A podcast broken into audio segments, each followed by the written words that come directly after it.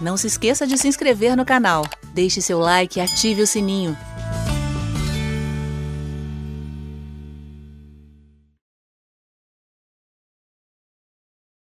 E hoje é o nosso último dia daquilo que nós temos falado desde a quarta-feira. Estamos tratando sobre trabalho, dinheiro e dízimo, de uma forma geral, né? Temos dito muitas coisas, mas basicamente, em resumo, seria mais ou menos isso aí, tá?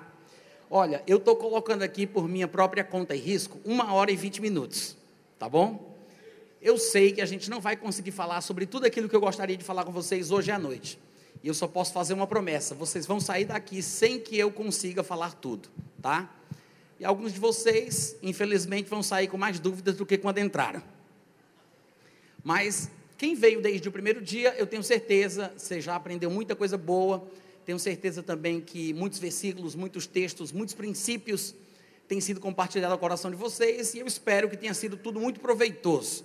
Quem tem aprendido alguma coisa aqui desde quarta-feira? Amém.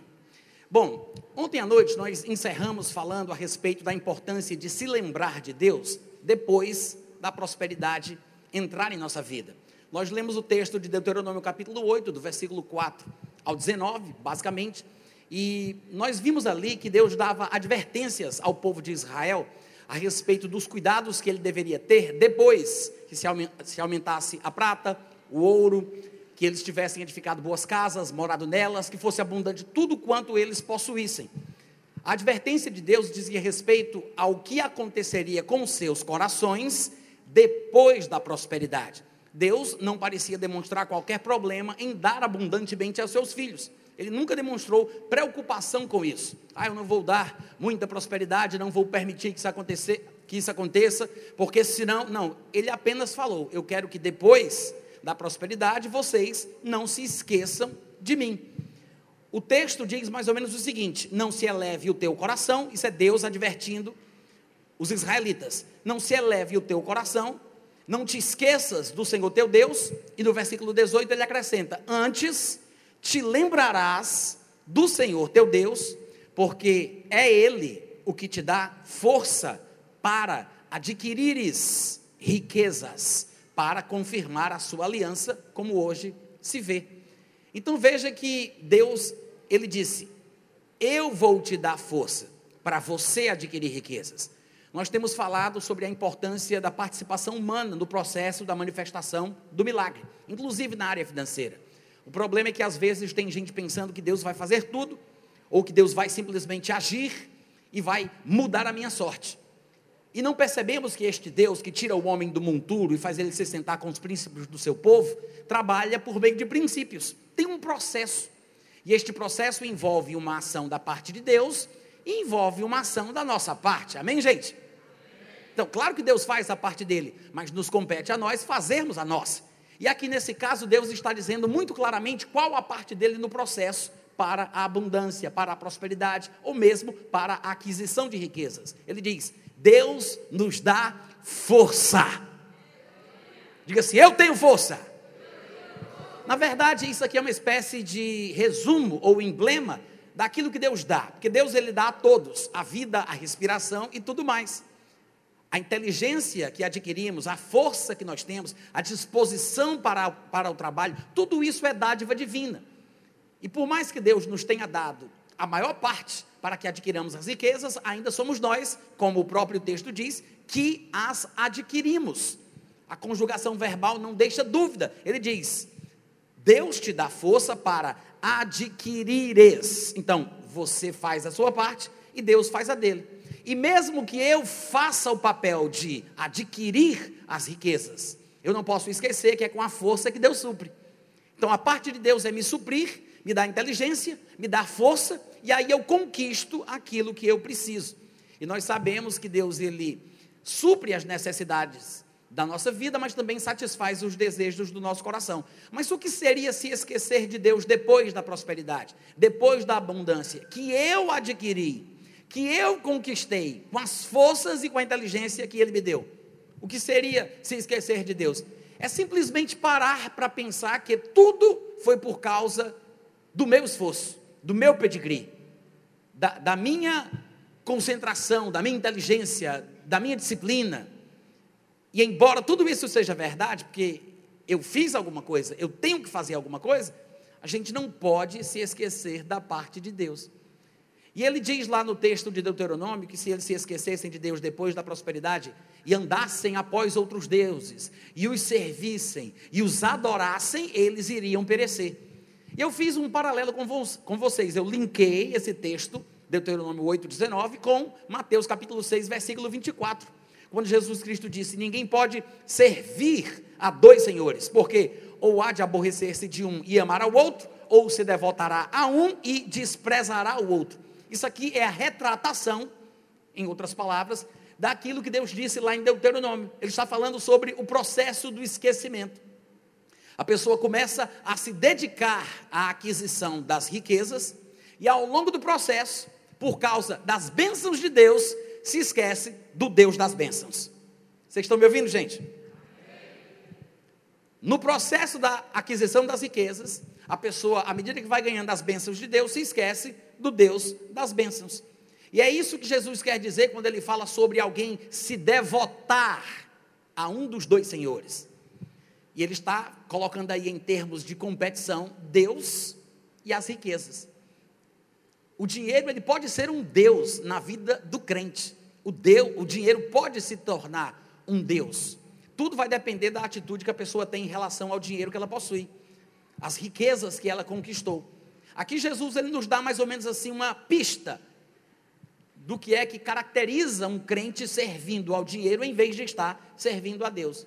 Ele diz: vocês não podem servir dois ao mesmo tempo, porque ou vocês vão se aborrecer de um e amar o outro, ou vão se devotar a um e desprezar o outro. Então não dá para servir Deus e as riquezas. É interessante que ele use essas palavras: amar, se devotar, desprezar. Vocês podem repetir? Amar. Olha só, amar, se devotar e desprezar. Ele está dizendo que a pessoa que ama e se devota a Deus faz pouco caso do dinheiro, embora tenha muito, né? Eu sei que alguns de vocês diriam: "Ah, mas dinheiro pouco a gente tem muito e dinheiro muito a gente tem pouco". Mas quando a pessoa ama a Deus e se devota a Deus, ela faz pouco caso do dinheiro, ainda que o dinheiro que ela tenha seja muito mas ela não coloca o dinheiro numa espécie de patamar mais elevado do que o que lhe é devido. Mas por outro lado, se a pessoa ama e se devota ao dinheiro, ela vai desprezar Deus. É Jesus quem está dizendo isso, tá, gente? É Jesus quem está dizendo isso. O homem sabe do que é que ele está falando. Quantos concordam comigo? Ele sabe do que ele está falando. Não adianta a gente querer entrar numa quebra de braço com Jesus e discutir filosoficamente sobre a questão para explicar para Jesus que tem um outro ponto de vista. A gente tem que entender que ele sabe o que ele está dizendo. Não é o único lugar que Jesus faz advertências em relação aos perigos das riquezas.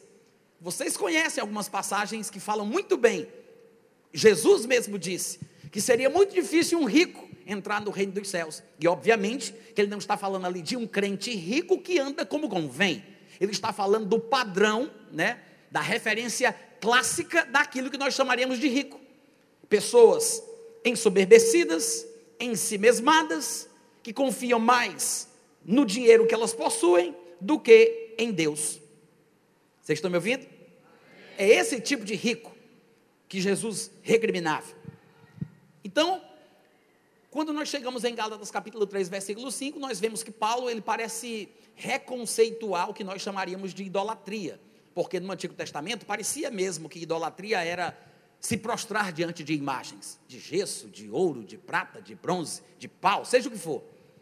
Mas no Novo Testamento, por mais de uma vez, as Escrituras chegam a dizer que a idolatria é a avareza, que todo mundo sabe, é a devoção ao dinheiro, é o amor do dinheiro, é a cobiça de querer ficar rico. Trocando em miúdos, nós poderíamos dizer que a devoção ao dinheiro, a devoção à conquista das riquezas, a devoção, sabe um devoto? Sabe o que é devoto?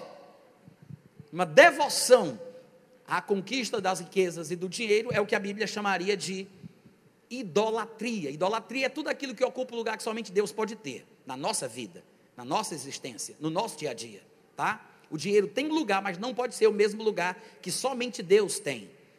É por isso que amar e se devotar ao dinheiro faz com que o dinheiro se transforme num Deus sobre a minha vida. Eu coloco o dinheiro nessa posição. Não é o dinheiro que se assenhoria de mim. Eu coloco o dinheiro nessa posição. Eu faço com que ele seja o meu Deus. Eu o coroo meu Deus, meu Senhor. Fazei, pois, morrer, é o que diria Paulo em Colossenses 3,5. Fazei, pois, morrer a vossa natureza terrena: prostituição, impureza, paixão lascívia, desejo maligno e a avareza, que é idolatria. Amém, gente? Outra coisa interessante é que Jesus Cristo, em meio às suas falações sobre os perigos da riqueza, ele contou uma parábola, a parábola do semeador, embora tenha contado muitas outras, como a gente sabe. Mas na parábola do semeador, ele falou sobre a palavra que seria a semente, caindo em diversos tipos de solo. E em cada solo tinha um tipo de obstáculo específico. Alguma coisa que concorria com a palavra, tirava a palavra, sufocava a palavra. E nessa parábola, que se, se, encontra em Mateus 13, no versículo 22, ele diz que o que foi semeado entre os espinhos é o que ouve a palavra, porém, os cuidados do mundo e a fascinação, porque é fascinante, né? A fascinação das riquezas sufocam a palavra que a pessoa tem no coração. Claro que ele não está falando sobre sufocar a palavra que a pessoa não tem. Ele está falando sobre o sufocamento de palavras que a pessoa recebeu. Ele não está falando daquela, daquele outro tipo de solo que, quando ele vai comentar, ele diz que vem Satanás e tira a palavra do coração da pessoa. Isso aí é outro tipo de solo. Se eu não me engano, é aquela que cai na beira do caminho. Ele está falando aqui sobre outra situação. Ele está falando de alguém que recebeu a palavra, que tem a palavra, mas se a palavra não consegue ir além ou produzir o que normalmente produziria, porque ela é sufocada. Uau! E o que é que sufoca a palavra de Deus? A fascinação das riquezas, o cuidado com as coisas desse mundo. Ou seja, o valor que eu atribuo à riqueza, à prosperidade financeira, ao dinheiro, o, o, como eu consagro isso na minha vida, o, o, quão devoto eu sou à aquisição das riquezas, sufocará, dependendo de quanto eu me entrego a isso, e essa atitude vai sufocar a palavra. E o que é que vai acontecer? A palavra que está no meu coração, sufocada, não produz fruto. É o que diz Mateus 13, 22. Fica infrutífera. Ela não produz fruto, fica doente, é uma anomalia da natureza. E a culpa é toda nossa, porque nós somos os responsáveis por não permitir que o dinheiro, a riqueza, a prosperidade financeira seja tão importante a ponto de eu me devotar a isso. E é, e é curioso porque esse texto que eu li, de Mateus 13, 22, é a explicação da parábola. Mas quando a gente volta para o momento em que Jesus conta a parábola sem explicar, agora que a gente sabe que os espinhos são as fascinações da riqueza, os cuidados com as coisas do mundo. Lá na parábola que ele conta no versículo 7, ele diz: Outra caiu entre os espinhos, e os espinhos cresceram e por isso sufocaram a palavra. Os espinhos cresceram. Quanto mais se avoluma, né? Claro que aí a gente pode interpretar de duas formas. Quanto mais nós prosperamos financeiramente, mais isso pode potencialmente, tá? Sufocar a palavra, ou quanto mais nós nos dedicamos a adquirir riqueza, nós sufocamos a palavra. O fato é que os espinhos crescerem dá uma ideia de acúmulo, de volume maior, de aumento. E uma coisa que poderia ser boa, porque não tem como a gente negar que a prosperidade é bênção de Deus, uma coisa que poderia ser boa, tira tirando, acaba tirando a gente do foco do Deus das bênçãos. O que adianta ganhar o mundo inteiro, o poder e a glória e perder o domínio e o controle da nossa alma? Está muito quieto aqui hoje à noite. Cadê os crentes que estavam aqui? Amém, gente? Então, a advertência de Deus em Deuteronômio capítulo 8 ainda é válida. Cuidado para que não que aconteça, cuidado para que não aconteça que depois de se aumentar o ouro, se aumentar a prata, edificares boas casas, depois que você tiver morado nelas, depois que for abundante tudo que tu tens, cuidado para que depois não se eleve o teu coração, te esqueças da parte devida a Deus, né? Colocando aqui na versão natânica. Não te esqueça da parte que é devida a Deus e e digas no teu coração: a minha força, o poder do meu braço, eu adquiri estas riquezas. Aleluia-me. Vocês estão ouvindo?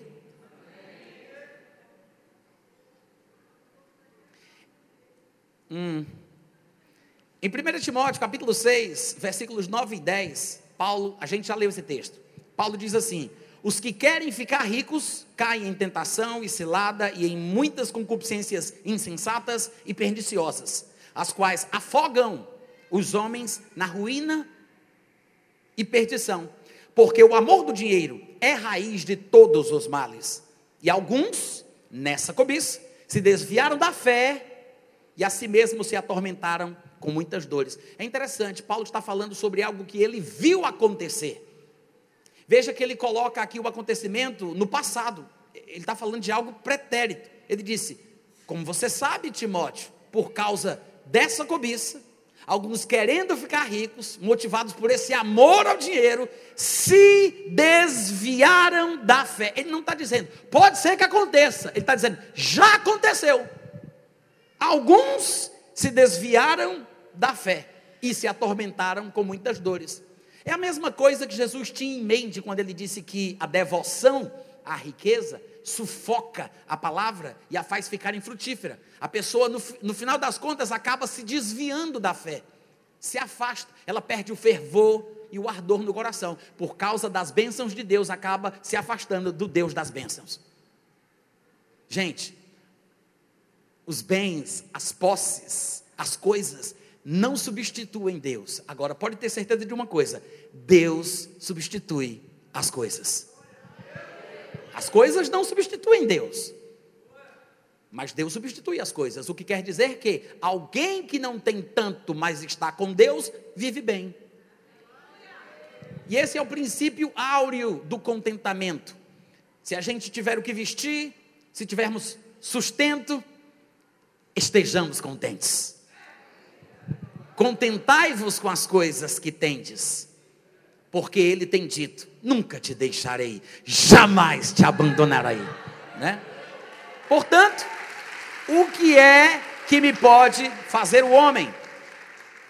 Agora, é interessante que aqui nas palavras de Paulo, em 1 Timóteo 6, do 9 ao 10, ele fala sobre os que querem ficar ricos. No versículo 10 ele diz o amor do dinheiro, e ainda no 10 ele fala dessa cobiça. Um pouco depois ele vai dizer: Foge, ó Timóteo, destas coisas. E a gente já comentou aqui que ele não está falando sobre fugir do trabalho, fugir da responsabilidade, fugir da riqueza ou do dinheiro. Ele está falando sobre estas coisas. Querer ficar rico, o amor do dinheiro, essa cobiça. Há uma diferença entre fugir do trabalho e fugir da ganância. Quantos entendem? Uma pessoa que não é gananciosa, que tem muito, obviamente que ela vai ser generosa mais do que as outras, porque tem condição de dar muito. Então aqui Paulo está falando sobre o que o crente não deveria permitir que acontecesse em sua vida. Mas pegando as expressões de Paulo, do versículo 9 ao 10, que nós acabamos de ler, vocês conhecem bem, nós poderíamos dizer que o amor do dinheiro é a cobiça de querer ficar rico. Vocês ouviram? São três expressões que ele usa, que eu mesclei numa frase só, para dar uma ideia do que ele quer dizer. O amor do dinheiro é a cobiça de querer ficar rico. O amor do dinheiro, querer ficar rico, essa cobiça. O amor do dinheiro é a cobiça de querer ficar rico. Eu posso ter dinheiro, mas eu não posso deixar que o dinheiro me tenha. Eu devo ser senhor do dinheiro e não o dinheiro que vai ser o meu senhor. E nós concluímos, basicamente, se eu não estiver enganado, dizendo que Jesus garantiu que não tem como a gente servir Deus e servir as riquezas. Mas eu disse para vocês que existe uma possibilidade de servirmos a Deus com as nossas riquezas. Amém, gente? Não dá para servir os dois.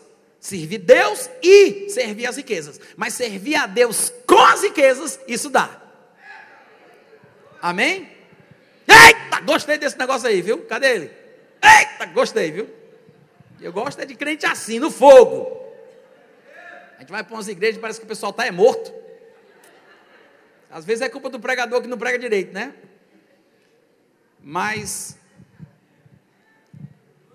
podemos servir a Deus com, eu acho até que a gente deveria dizer que nós devemos, não simplesmente podemos, mas devemos servir a Deus com as nossas riquezas. E eu mostrei para vocês que no próprio texto de 1 Timóteo capítulo 6, um pouco depois desse texto mais popular que fala do amor do dinheiro, entre os versículos 17 ao 19, Paulo fala sobre como um crente rico deve se comportar. E às vezes a gente não entende que Paulo está falando de crente rico por causa de algumas expressões que não fazem muito sentido para a gente. Quando ele diz exorta aos ricos do presente século, isso às vezes engana um pouco o leitor desatento. Paulo não está falando de ricos do mundo, só porque ele usou a expressão ricos do presente século. Ele está falando de ricos desta vida, do tempo presente. A Bíblia sempre demonstra que existe uma vida presente e uma vida que vai vir. A piedade, por exemplo, em tudo é proveitosa porque ela tem em si o cumprimento das promessas da vida presente, como da vida futura. A Bíblia fala que nós experimentamos pelo Espírito Santo os poderes do mundo vindouro. Então tem um mundo que vai vir e tem o um mundo atual, tem a vida presente e a vida futura. Paulo também diria que os sofrimentos do tempo presente não podem ser comparados com a glória que há de ser revelada em nós, falando do futuro. Então existe essa dualidade da existência na vida do crente. Quando ele diz isso, exorta aos ricos do presente século, ele está falando de crentes ricos, ou seja, riqueza mundana, riqueza natural. Porque, como nós vimos em Lucas capítulo 12, quando Jesus falava sobre a questão da riqueza, conversando com aquele irmão que queria que ele ordenasse ao outro que repartisse a herança com ele, nós vimos Jesus falar que aquele homem que ficava ensoberbecido porque tinha muita coisa e queria construir novos celeiros, ele disse: Este homem tem muito, tem bastante riqueza, mas não é rico para com Deus. Então existe uma riqueza aos olhos de Deus, existe uma riqueza aos olhos dos homens. A riqueza do presente século é a riqueza natural, é quem tem muito dinheiro, quem tem muita grana, arame, carvão, bufunfa, né? Mas existe uma riqueza para com Deus, uma riqueza espiritual, uma riqueza que está associada ao que vai se manifestar no mundo vindouro.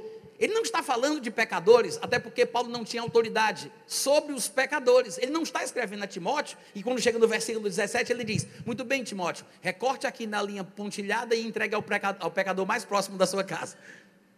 Não, ele está dando ordenanças e diretrizes a crentes que têm dinheiro. E aí ele vai descrever como é que um crente que tem dinheiro deve ser. Ele diz: crente que tem dinheiro não pode ser orgulhoso, crente que tem dinheiro não pode confiar ou depositar a sua esperança na instabilidade da riqueza, não pode confiar na riqueza porque é instável.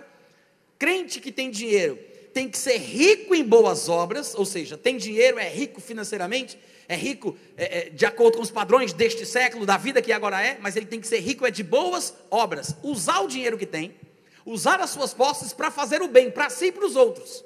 Aí ele diz que o, o crente que é rico seja generoso em dar, porque quem tem muito, tem mais, é que dá muito.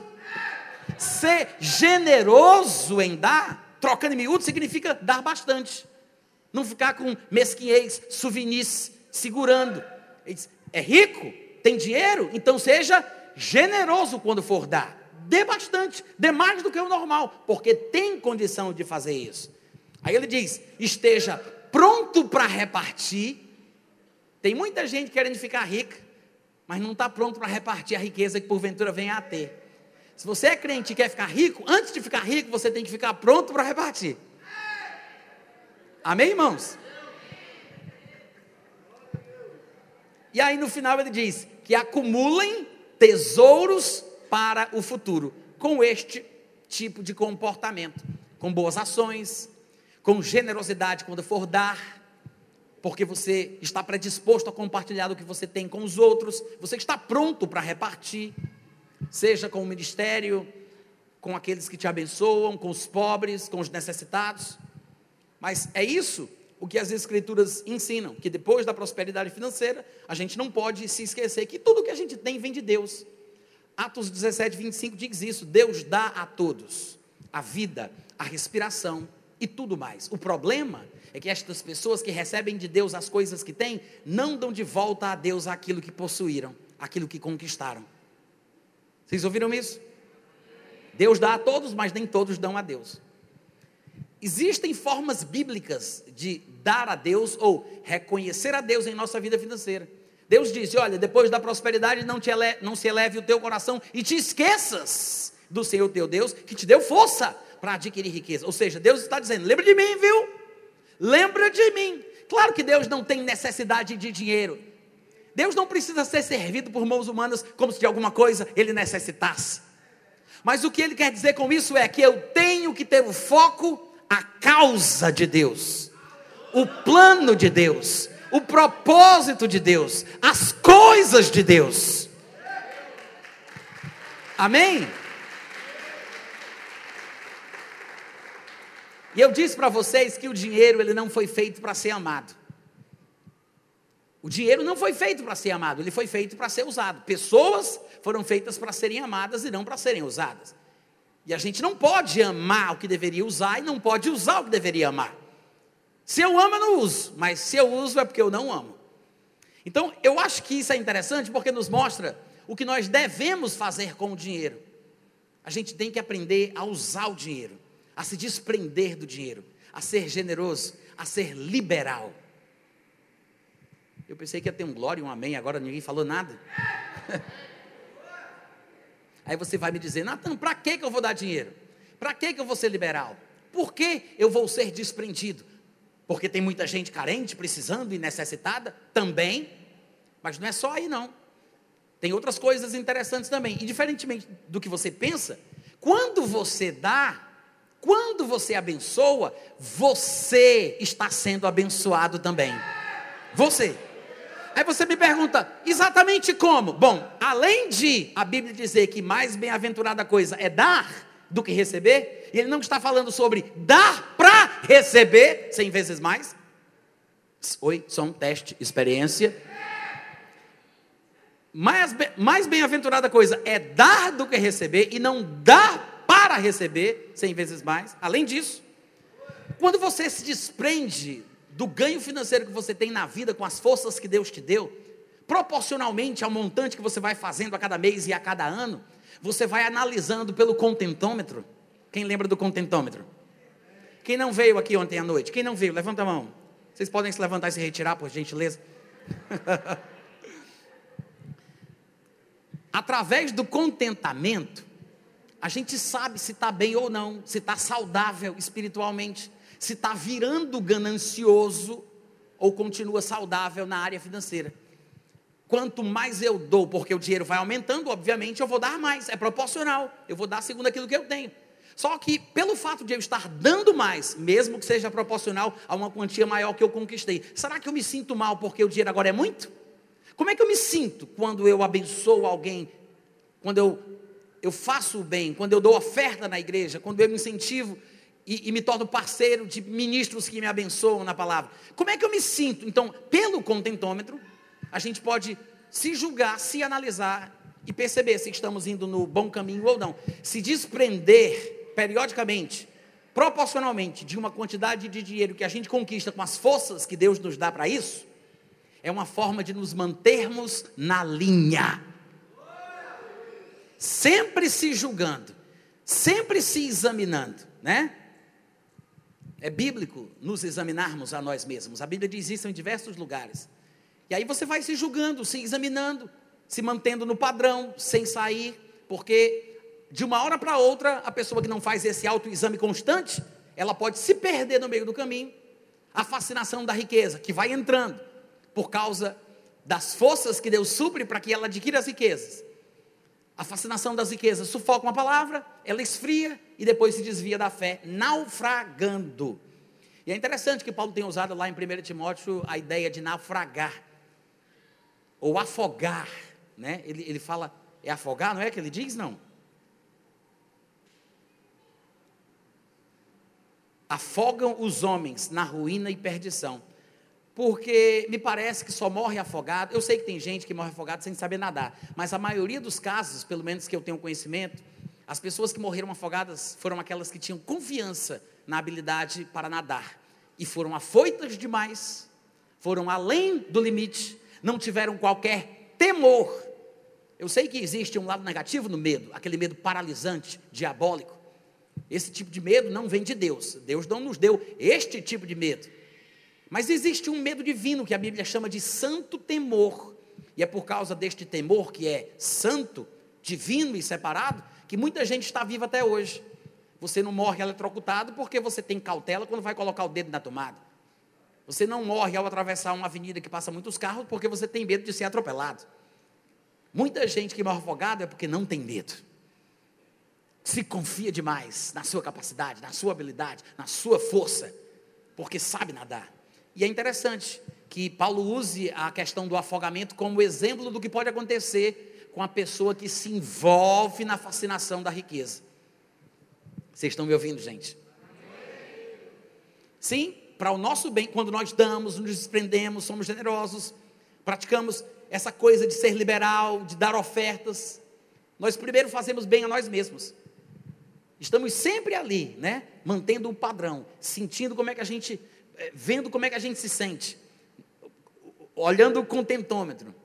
Agora é bom lembrar que o termômetro, que é a figura que eu uso para falar do contentômetro, né, que é uma palavra inventada, mas o termômetro, ele é usado para medir a temperatura, mas ele não muda a situação. Ele apenas mostra se o corpo está numa temperatura alta ou baixa. É só para você saber o que está acontecendo, mas não vai mudar. Da mesma forma, o contentômetro apenas acusa o crente, por meio da sua consciência, de que ele está indo por um caminho perigoso.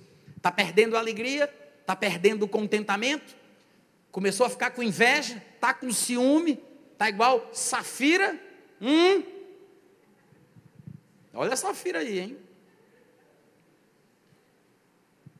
Amém, gente?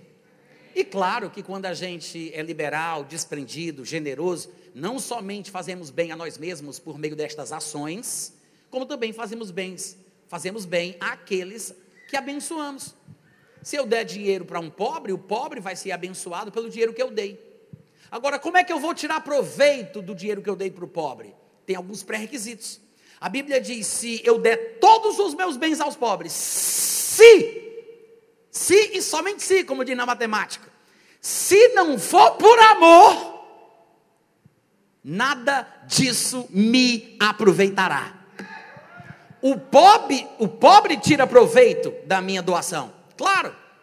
Eu dou 100 reais, dou 50 reais, dou 200 reais a uma pessoa que está em necessidade, ela vai tirar proveito pelo próprio valor em si, pelo próprio dinheiro que eu dei. Mas eu que faço a doação, só tiro proveito se o que eu tiver dado tiver sido dado pela motivação certa. Como é que eu tiro proveito de uma doação que eu fiz para outro se eu fiz por amor? Amém, gente? Então não faça como Safira, não faça como. Como é o nome do, do marido dela? Ananias. Não faça como eles, dar para ter. Vou dar porque o pastor garantiu que vem 100 vezes mais. É como se fosse um investimento na bolsa, né? Eu vou investir. Isso não é doação. Isso aqui não é um negócio. Amém, gente? Por mais que a palavra de Deus garanta que quem planta colhe, que quem cuida é cuidado, e que se você der, você vai receber de volta, você não deve fazer isso para ter. A motivação deve ser o amor, a compaixão, o interesse no outro. Não somente no pobre, mas também naquele que Deus levanta para abençoar a tua vida. Tá? Em 1 Crônicas, capítulo 29, versículo 14, nós mencionamos que esse esse texto reflete a atitude que o crente deveria ter em relação às riquezas que ele conquista, com as forças que Deus lhe dá para fazer exatamente isso.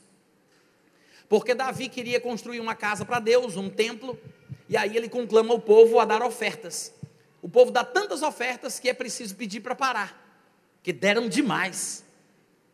E aí, depois de terem dado ofertas, eles vão orar em agradecimento por terem dado. E ao orar, as palavras usadas são essas, na nova tradução da linguagem de hoje. No entanto, o meu povo e eu não podemos de fato te dar nada, pois tudo vem de ti e nós somente devolvemos o que já era teu. Veja que na linguagem que acabamos de ler, não importa a versão que nós possamos conferir, mas o que se diz ali naquela passagem é que estava sendo dado a Deus.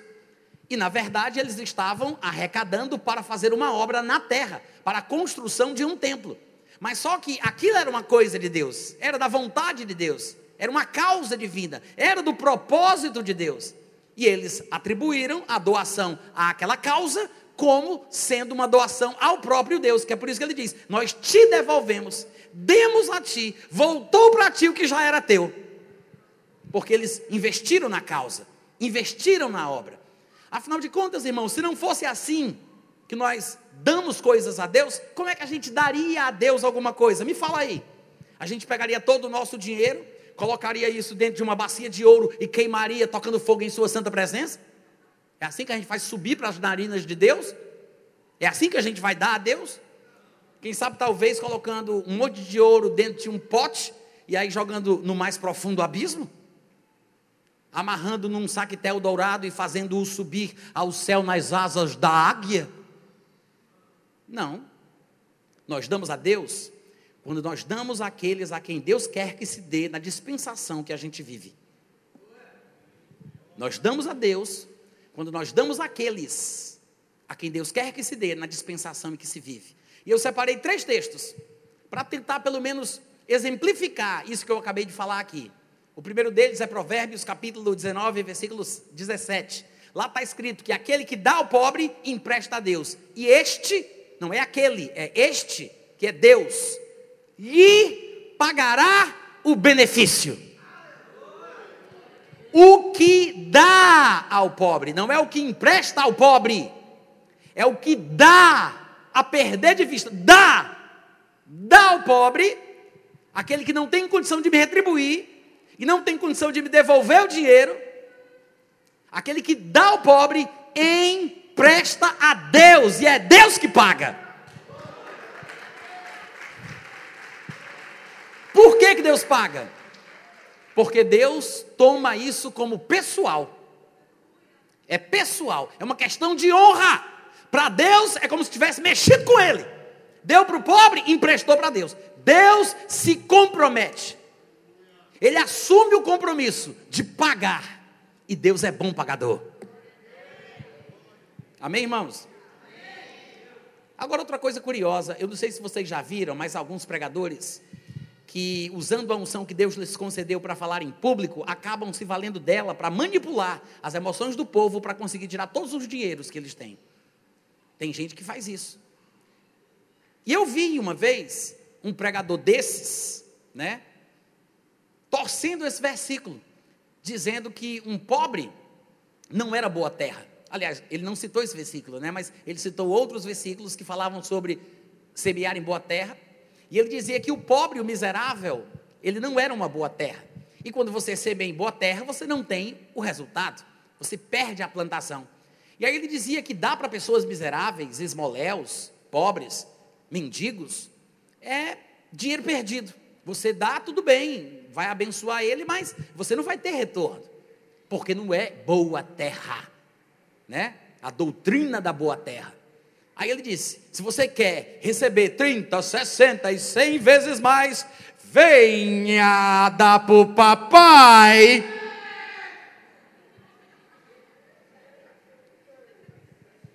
Ou seja, ele era a boa terra, um ministro frutífero, um ministério próspero, né? Um homem de Deus. Aí quando você semeia em boa terra, hum, Aí você recebe cem vezes mais. Diabólico isso, gente. Diabólico. Invalida tudo o que a palavra de Deus diz. Nós acabamos de citar 1 Coríntios capítulo 13, onde Paulo diz que quando a gente dá ao pobre com amor, a gente vai tirar proveito. O proveito não depende da terra, não depende do pobre. O proveito que eu vou tirar não depende do pobre. Ah, porque o pobre não é uma terra boa. O proveito que eu vou tirar da doação que eu faço ao pobre não depende dele, depende da minha atitude, da minha motivação. Se eu der por amor, eu vou tirar proveito daquilo. E acabamos de ler a confirmação que diz que Deus toma isso como pessoal. Porque quem dá para o pobre está emprestando para Deus. E Deus é quem vai pagar. Então, você observa que poderíamos dizer que estamos dando a Deus. Estamos colocando nas mãos de Deus, porque Ele assume a responsabilidade. Ele toma isso como pessoal. Ele se compromete em pagar de volta. Então a gente está dando para Ele através do pobre. Ao dar ao pobre, é Deus que está recebendo aquele empréstimo e ele paga de volta. É uma forma de dar a Deus, dando àqueles a quem Deus quer que se dê na dispensação em que se vive. E em Filipenses capítulo 4, versículos 18 e 19, Paulo diz uma coisa curiosa. Ele estava passando alguma necessidade em algum determinado momento, não que ele vivesse uma vida miserável o tempo todo, mas pioneiros do evangelho que entram em sociedades hostis a ele, que vão pregar o evangelho implantar a doutrina bíblica, às vezes sofrem mais do que os outros. Perseguição, escassez e às vezes até mesmo perdem a própria vida através da morte. E Paulo, em algumas situações, passou escassez, necessidades, mas aqui nesse momento ele está escrevendo aos Filipenses para agradecer as doações, os donativos, as ofertas que mandaram para ele, não somente uma vez. E ele faz menção a isso, dizendo assim no versículo 18: Eu recebi tudo eu tenho abundância. Eu estou suprido. Desde que, desde que Epafrodito me passou as mãos o que me veio de vossa parte. Como? Aroma suave e sacrifício aceitável e aprazível a Deus. Ué, ele começa o versículo 18 dizendo: Eu recebi, eu tenho tudo, eu estou suprido. Aí depois ele termina o versículo dizendo: Mas Deus aceitou e teve prazer. Deus aceitou o que Paulo recebeu, porque Deus estava tomando aquilo como pessoal. É como se quem estivesse cuidando de Paulo estivesse emprestando a Deus, e Deus pagaria este benefício. É exatamente por isso que logo na sequência Paulo acrescenta dizendo: E você sabe que o I junta aquilo que foi dito com aquilo que está a ponto de se dizer. E, por causa do que ele acabou de falar no versículo 18, e, como consequência, o meu Deus, segundo a sua riqueza em glória, há de suprir cada uma das vossas necessidades. Agora, presta atenção. Todo mundo gosta do versículo 19. Todo mundo cita o versículo 19, né? Todo mundo quer o cumprimento do versículo 19, mas não observam que o versículo 19 é uma consequência. Como é que eu dou para Deus? Como eu agrado a Deus? Como faço Deus aceitar uma oferta, um sacrifício? Como é que eu toco Deus a ponto de ele se envolver na coisa e me dar algo em troca? A Bíblia mostra que nós, quando damos ao pobre, estamos emprestando a Deus. Os irmãos, por terem dado a Paulo, por terem suprido a necessidade de Paulo, por terem cuidado de Paulo, Deus entraria do circuito, porque Deus aceitou, Deus teve prazer e iria retribuir. Como é que eu dou a Deus? Dando àqueles a quem Deus quer que se dê, na dispensação em que se vive. Amém, gente? E o terceiro texto é Hebreus capítulo 7, versículo 8. E eu tenho que me controlar, porque toda vida que eu vejo Hebreus 7 passando na minha frente, eu fico me tremendo todinho para ler o contexto todo, que são mais de 15 versículos. E eu não posso fazer isso, tá? Não posso. Mas esse texto é interessante porque fala de Melquisedeque, né? Essa figura impoluta, esse ser misterioso, que muita gente pensa que era Jesus. Tem muita gente que pensa que Melquisedeque era Jesus pré-encarnado. Mas só para fazer sentido o que a gente vai ler aqui, eu queria que você visse o versículo 3. Ele diz que Melquisedeque era sem pai e sem mãe, sem genealogia. Não quer dizer que o homem nasceu de chocadeira, não, viu gente? Está dizendo que não tinha registro de onde ele vinha, para onde ele foi. Não se sabia sobre os seus pais e o seu destino. Ninguém conhecia sobre a sua certidão de nascimento ou o seu atestado de óbito. Por causa de falta de informação sobre as origens e o destino de Melquisedeque, de onde ele veio e qual teria sido o seu paradeiro depois desse acontecimento. Ele era feito semelhante, é o que diz o versículo 3. Por causa destas características, ele foi feito semelhante ao Filho de Deus. Ele não era o Filho de Deus. O versículo 3 diz que por causa destas características, sem pai, sem mãe, sem genealogia, foi feito semelhante ao Filho de Deus. É uma parábola, é uma ilustração, uma alegoria do Senhor Jesus, porque este sim não tem começo de dias nem fim de existência. Amém, gente? Então, Melquisedeque representava Jesus. Melquisedeque, pelas suas características naturais, foi feito semelhante ao Filho de Deus. O Filho de Deus é um, Melquisedeque é outro. Melquisedeque era um testemunho sobre o Filho de Deus. É por isso que quando Abraão pagou o dízimo a Melquisedeque, a Bíblia diz que Melquisedeque abençoou Abraão. E na cultura judaica isso poderia parecer um absurdo, inclusive aqui, para os hebreus a quem o autor da epístola escreve. Porque alguém poderia pensar que seria um absurdo dizer que Melquisedeque, que ninguém sabe direito quem era, tinha abençoado Abraão. Aí ele vai dizer inclusive isso, no versículo no versículo 7, Evidentemente é fora de qualquer dúvida que o inferior é abençoado pelo superior. Versículo 6: Aquele cuja genealogia não se inclui entre os filhos, os descendentes de Arão, recebeu os dízimos de Abraão e abençoou Abraão que tinha as promessas. Por quê? Porque o autor da epístola está dizendo que Melquisedeque era superior a Abraão. Melquisedeque era uma prefiguração de Jesus pelas suas características, ele foi feito semelhante ao Filho de Deus. É por isso que quando ele se aproxima de Abraão para pegar o dízimo, ele traz pão e traz vinho, representando a futura nova aliança que Jesus iria estabelecer. Porque neste encontro de Abraão e Melquisedeque, Moisés ainda não estava em cena. Moisés não tinha nascido. Havia uma distância de pelo menos 800 anos até o nascimento de Moisés. Então, esta prática do dízimo, que se encontra ali em Gênesis 14, não é um dízimo da lei. Está no Antigo Testamento, mas não está sob a, lei de Moisés. É antes da lei de Moisés. Moisés nem tinha nascido. Quantos estão me ouvindo? Mas lá está Melquisedeque, representando, figurando, servindo de testemunho sobre alguém que um dia iria vir que com certeza é maior do que todos, maior do que João Batista, maior do que Abraão, maior do que Davi, porque antes de qualquer um destes nascer, ele já existia. E aí, no versículo, no versículo 8, ele diz: Aliás, aqui na terra são homens mortais os que recebem dízimos. E eu quero que você observe bem que ele não disse: aqui na terra são, eram, eram homens mortais os que recebiam dízimos. Ele conjuga no presente. Ele diz: aqui na terra são homens mortais os que recebem dízimos. Ali, porém, ali onde? Nessa história que ele vem retratando aqui desde o versículo 1. Ali, naquele caso.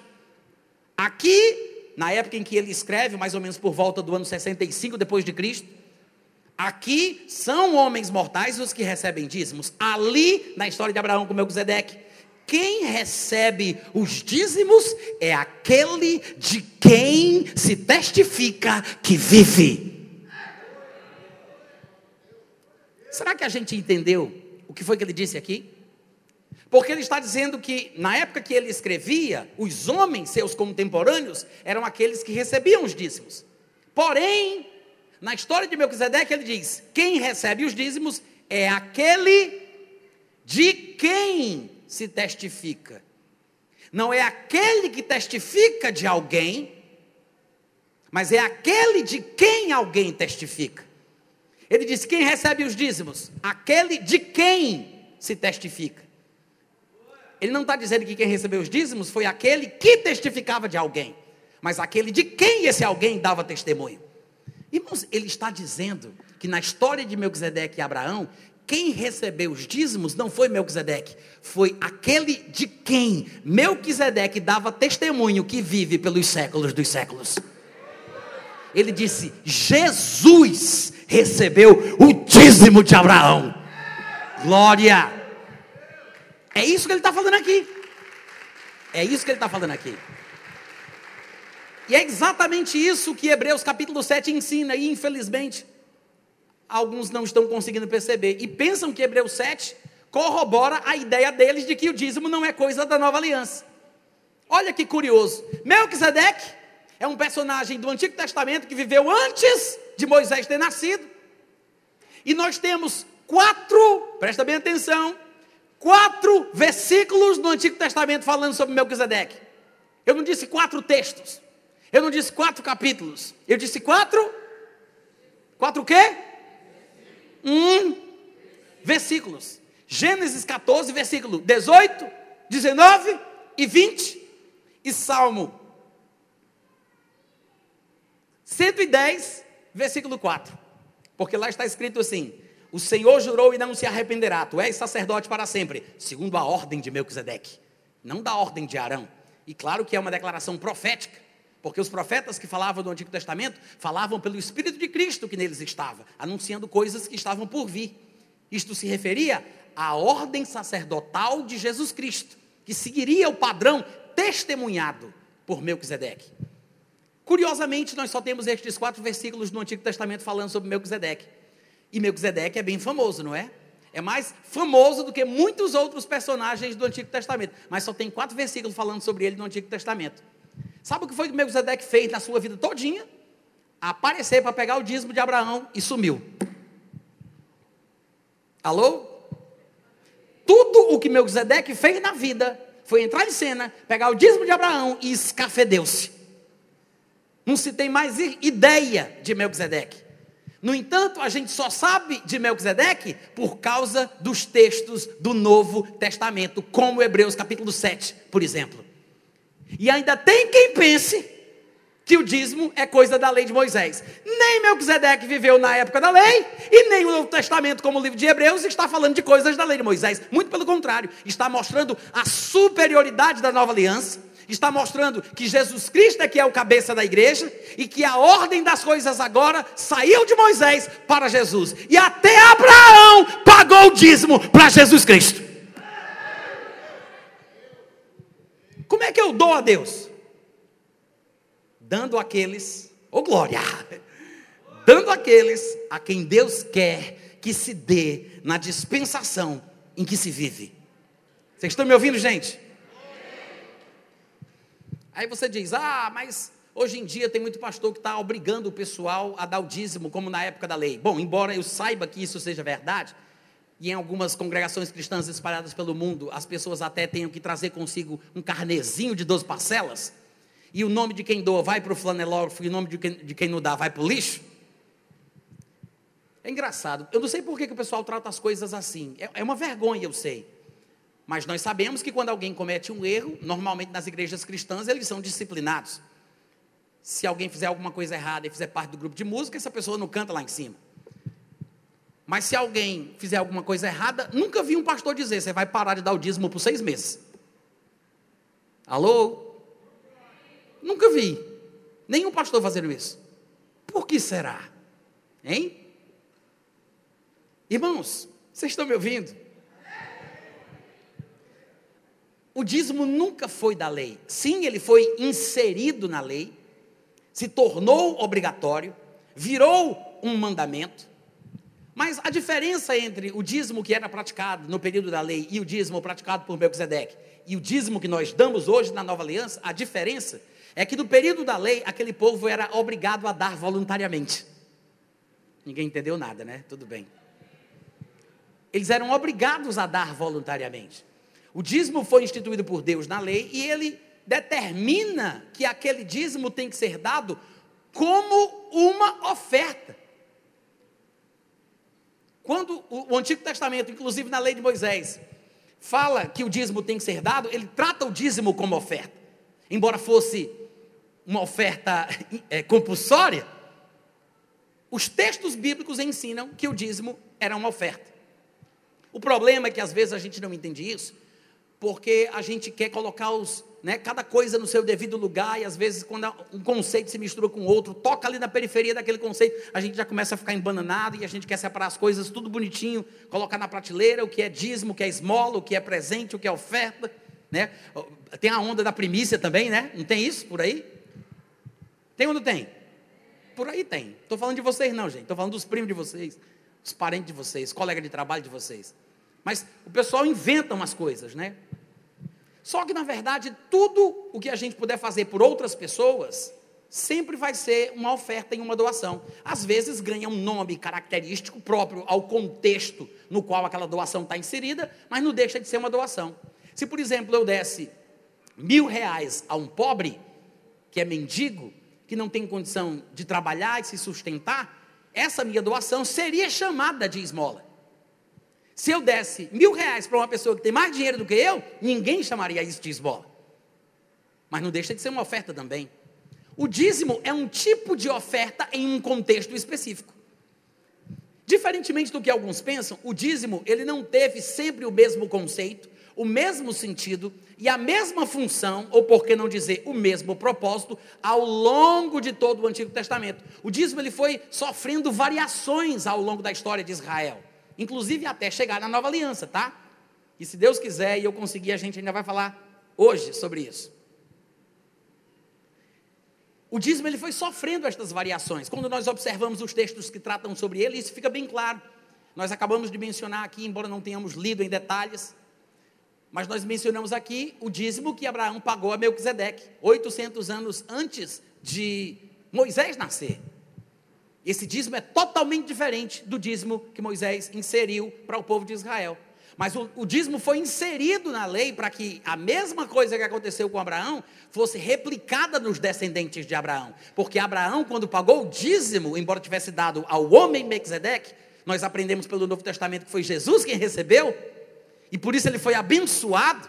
Da mesma forma, o povo descendente de Abraão seria abençoado como ele foi. Amém, gente? Então, o dízimo, ele primeiro vem como? Um recurso para sustentar os trabalhadores da causa de Deus, da obra de Deus. Inclusive, a primeira menção ao dízimo, que vai basicamente é, é, determinar o fio condutor do uso do dízimo em toda a Bíblia. Melquisedeque é o primeiro homem que recebe dízimo na história da Bíblia. E Melquisedeque, como nós sabemos, era sacerdote do Deus Altíssimo. Abraão reconhecia ele como um ministro de Deus da sua época, da sua dispensação. E quando vem o dízimo para dentro da lei de Moisés, quando ele é inserido na lei de Moisés, os que recebem o dízimo na lei de Moisés não fogem a este padrão. Quem recebe o dízimo na lei de Moisés? Os que são separados por Deus para ministrar para ensinar e desenvolver a obra de Deus. O mesmo padrão se mantém. Vocês estão me ouvindo? Inclusive, lá em Números capítulo 18, antes de falar sobre números, eu, eu, eu quero falar algo aqui, antes que eu esqueça. O que é interessante também sobre essa relação de Abraão com Melquisedeque, é que quando você lê o texto de Hebreus, você descobre que Melquisedeque é dito ter sido rei de Salém. E Abraão estava em outra região. E, e, e Abraão, e Melquisedeque, para se encontrar com Abraão, a Bíblia diz que ele teve que ir até o seu encontro. Então ele fez uma pequena viagem até chegar onde Abraão estava. Melquisedeque foi lá buscar o dinheiro. Foi lá buscar os despojos, a riqueza. Eu sei que a gente fala dinheiro, mas é um certo anacronismo, né, que é, uma, é um erro de a gente comparar a realidade daquela época com as coisas que nós vivemos hoje, porque eles não tinham o dinheiro, o papel moeda, como nós temos. Às vezes aparece na Bíblia, em livros muito antigos, como o livro de Jó, que dizem que ser um dos primeiros que foi escrito, aparece a palavra dinheiro, mas não é necessariamente o mesmo dinheiro que a gente conhece. É a tentativa ali dos compiladores, dos tradutores, dos editores da versão que nós possuímos, de fazer entender o que significa. Porque, na verdade, ele, ele, primeiro, eles tinham uma sociedade majoritariamente de subsistência agropecuária. Era através da plantação, através eh, dos animais e por aí vai. Então, o primeiro esboço, o primeiro ensaio do que seria o dinheiro começou por meio das moedas. Através da prata, do ouro, foram fazendo algumas moedas e depois, somente depois é que vai surgir o papel moeda, o dinheiro como a gente conhece hoje em dia, tá? Mas quando a Bíblia fala sobre dinheiro em alguns textos muito antigos, não é necessariamente o dinheiro que a gente pensa, tá? E a riqueza do povo da antiguidade não era medido com base em dinheiro, era medido em base de posses, É por isso que às vezes alguns textos da Bíblia, para mostrar o tamanho da riqueza de alguém, diz quantas cabeças de gado, quantas ovelhas, quantos servos, quanto isso, quanto aquilo, quantos ciclos de prata, quantos ciclos, ciclos de ouro e por aí vai, tá? Só essa pequena ressalva. Mas lá em Números, capítulo 18, do versículo 21 ao 26, quando Deus inspirando Moisés para que ele desse instrução aos filhos de Israel, sobre o dízimo, ele vai dizer o seguinte, versículo 21, aos filhos de Levi eu dei todos os dízimos em Israel por herança. Por causa de quê? Pelo serviço que prestam. Vocês podem repetir essas palavrinhas aí, como é que é? Um pouco mais alto, por favor. Pelo serviço que prestam serviço da tenda da congregação, porque não existia um templo. Então, naquela época, a congregação, o ajuntamento acontecia na tenda. Mas já era um vislumbre daquilo que Deus iria fazer no período da nova aliança. Claro que antes do estabelecimento da nova aliança vai vir um templo, mas aqui nós já, nós já temos o embrião, o embrião da vontade de Deus em relação à contribuição, ao ofertório, aos dízimos. E aí ele diz: Aos filhos de Levi eu dei todos os dízimos pela, pelo serviço que eles prestam, serviço da tenda da congregação. No versículo 23 ele continua dizendo: Aos levitas, os levitas farão o serviço da tenda da congregação e responderão pelas faltas dos israelitas. Estatuto perpétuo é este para todas as vossas gerações. E não terão eles, prestem bem atenção, os levitas não terão nenhuma herança no meio dos filhos de Israel. Sabe o que significa isso? Numa época de subsistência agropecuária, Deus dizer: vocês não vão ter terra, é quase a mesma coisa de dizer: vocês vão ter que acreditar em mim, vocês vão ter que confiar em mim. Eu estabeleço que todas as outras tribos que possuirão terra, que cultivarão, prosperarão, terão bens, frutificarão, elas vão sustentar vocês com as riquezas deles. A herança de vocês sou eu. O que vai sustentar vocês? O dízimo das outras tribos, pelo serviço que vocês prestam. Deus não estava permitindo que os ministros da época da lei de Moisés se envolvessem com qualquer outra atividade de subsistência, qualquer outro meio de vida. Ele queria consagração integral, confiança integral, que eles receberiam a sua parte pelo serviço que eles estavam prestando. Vocês estão me ouvindo, gente? Aí no 24 ele diz: Porque eu dei os dízimos aos filhos de porque eu dei os dízimos dos filhos de Israel, que apresentam ao Senhor em oferta. Os dízimos são apresentados em oferta, porque os dízimos são uma oferta. Que apresentam em oferta, dei esses dízimos por herança aos levitas, porquanto eu já falei para eles que no meio dos filhos de Israel eles não vão ter nenhuma outra herança a não ser isso.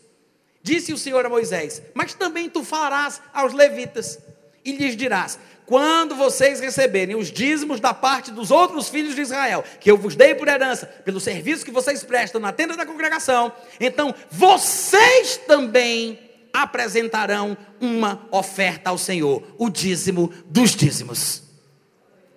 E depois a gente vê que esse dízimo dos dízimos parece que seria entregue a Arão. O que é interessante é que por duas vezes ele fala sobre o dízimo como oferta. O dízimo dos filhos de Israel que são entregues em oferta aos levitas, e o dízimo dos dízimos dos levitas, que também seria uma oferta. Mas é interessante essa passagem, porque ela demonstra o padrão bíblico, a razão número um da existência do bíblico, da existência do dízimo. A razão bíblica número um da existência do dízimo sustentar os ministros a quem Deus coloca no ministério de tempo integral. Aconteceu isso com Melquisedeque, ministro do Deus Altíssimo, servo do Deus Altíssimo naquela dispensação. O dízimo é inserido na lei de Moisés e os levitas são separados para o serviço que vão prestar na tenda da congregação. E depois, ao longo do tempo, o dízimo vai sofrendo outras variações. Deus começa a estabelecer outros períodos de doação do dízimo. Ele começa a estabelecer um, um dízimo anual. Depois ele fala sobre outro dízimo que vai ser dado, acrescentado aos que já existiam, de três em três anos. Depois ele diz que agora o dízimo também vai ser usado para cuidar de órfãos, viúvas e estrangeiros. Ou seja, ele vai sofrendo variações. Tem um, um período, inclusive, no Antigo Testamento, em que o dízimo se torna uma espécie de taxação da monarquia. Uma taxa, um imposto real porque Deus tinha interesse de ser o rei do povo de Israel. Mas, ao olharem os costumes das nações vizinhas, eles começaram a implorar Samuel que, desse, que, que Samuel desse um rei para eles, como as outras nações tinham. E aí Samuel vai falar com Deus e Deus diz: Eles me rejeitaram, não te rejeitaram, eles me rejeitaram. Eles não querem que eu reine sobre eles. Se eles querem então um rei, vai lá, unge um rei para eles, agora diz tudo o que o rei pode fazer, os direitos do rei e os deveres deles. Aí, entre os direitos do rei, ele estabelece o dízimo, que é uma taxação, um imposto real. Uma outra faceta do dízimo que às vezes as pessoas que tentam estudar sobre isso não prestam atenção. Então, o dízimo, ao longo de toda a história do Antigo Testamento, ele vai sofrendo algumas variações, vai ganhando novas nuances, vai servindo para outras coisas, tendo outros propósitos, não tinha um tipo só de dízimo. Existia pelo menos três tipos de dízimos em certos momentos da história de Israel. E você não pode simplesmente pegar uma coisa e colocar no lugar da outra e associar com os textos do Novo Testamento e concluir que o dízimo no singular não é para ser praticado hoje em dia. Você não pode confundir catraca de caminhão com conhaque de aquatrão. Tem uma diferença. Amém, gente? Uma coisa é uma coisa, outra coisa é outra coisa. Agora, para a gente ter certeza se realmente o princípio do dízimo chega na prática do crente da nova aliança, a gente tem que encontrar algum texto que faça essa ligação. E normalmente os que querem defender o dízimo na nova aliança mencionam Mateus capítulo 23 ou alguns outros textos onde a palavra dízimo apareça. Mas você não precisa da palavra para que o dízimo seja reconhecido. Principalmente quando o escritor do texto em questão cita um texto de Moisés que trata especificamente do dízimo. Só que não é assim, eu não sei porquê, mas não é assim que esse povo estuda a Bíblia. Eles procuram como, como se estivessem usando cabrestros, né? Aquelas, como é que chama daquele negócio que bota no jumento assim para ele não enxergar o lado? Como é o nome daquilo, hein? Viseira. É como se eles estivessem com essas viseiras de jumento, de burro, né? Que eles não conseguem enxergar mais nada a não ser aquilo que eles querem. E aí eles, obstinados na procura da palavra dízimo, não perceberam o dízimo no Novo Testamento, porque a palavra não está lá. A verdade é que no Antigo Testamento, a essência do dízimo tinha basicamente duas funções. Primeiro, em ordem de importância, cuidar dos ministros, eu falo do Antigo Testamento, tanto antes da lei como durante o período da lei cuidar dos ministros que Deus colocava para desempenhar alguma atividade, segundo a sua vontade. E, em segundo lugar, cuidar daqueles que são necessitados, que são retratados emblematicamente pelo órfão, a viúva e o estrangeiro, que é uma expressão que se repete exaustivamente em toda a Bíblia: órfão, viúva e estrangeiro. Os ícones dos carentes e dos necessitados. Mas em 1 Coríntios, capítulo 9, Paulo fala sobre o dízimo e muita gente até hoje ainda não percebeu isso. Eu queria que você abrisse a sua Bíblia comigo lá, por gentileza. 1 Coríntios, capítulo 9. 1 Coríntios 9.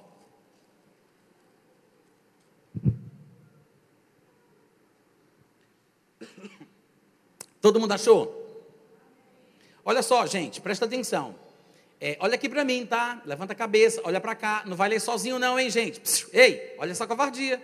Vamos ler todo mundo junto. Deixa eu falar um negocinho aqui para vocês.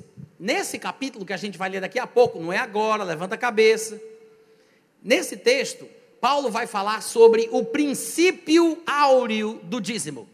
Tenha isso em mente, tá? A gente não vai ler o capítulo todo, infelizmente, a gente não vai ter tempo para isso. Mas você pode fazer isso em casa.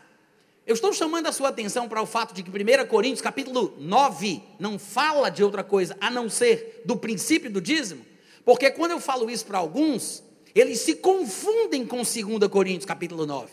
Acham que eu estou citando 2 Coríntios capítulo 9, porque confundem talvez os coríntios e o 9 e acham que eu estou falando disso. Mas 2 Coríntios 9 está falando sobre doações para pobres. É totalmente diferente de 1 Coríntios 9. Eu sei que tem muita gente que nunca nem percebeu a diferença. Mas uma coisa é o que ele diz aqui em 1 Coríntios 9, outra coisa totalmente diferente é o que ele diz lá. Nós não estamos falando sobre 2 Coríntios 9, nós estamos falando de 1 Coríntios 9.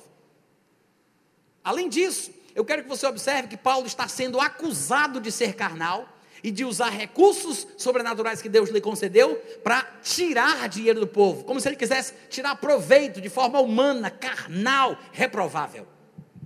E aí Paulo precisa se humilhar a ponto de se defender para dizer que ele até tem direito de pegar o dinheiro dos irmãos, porque ele trabalha no ministério. Porque muita gente pensa que viver da obra, viver pela fé, trabalhar no ministério é vagabundar para Jesus. Mas ministério é trabalho. Um conhecido meu dizia que alguém tinha perguntado para ele: Vem cá, tu, tu é só pastor ou tu trabalha também? Porque na cabeça do perguntador, o pastor, o ministro, não está trabalhando. Claro que estas pessoas não entendem sobre trabalho como nós entendemos pelo que nós vemos na Bíblia dos textos de Gênesis, que o conceito de trabalho é muito relativo, depende da nossa concepção.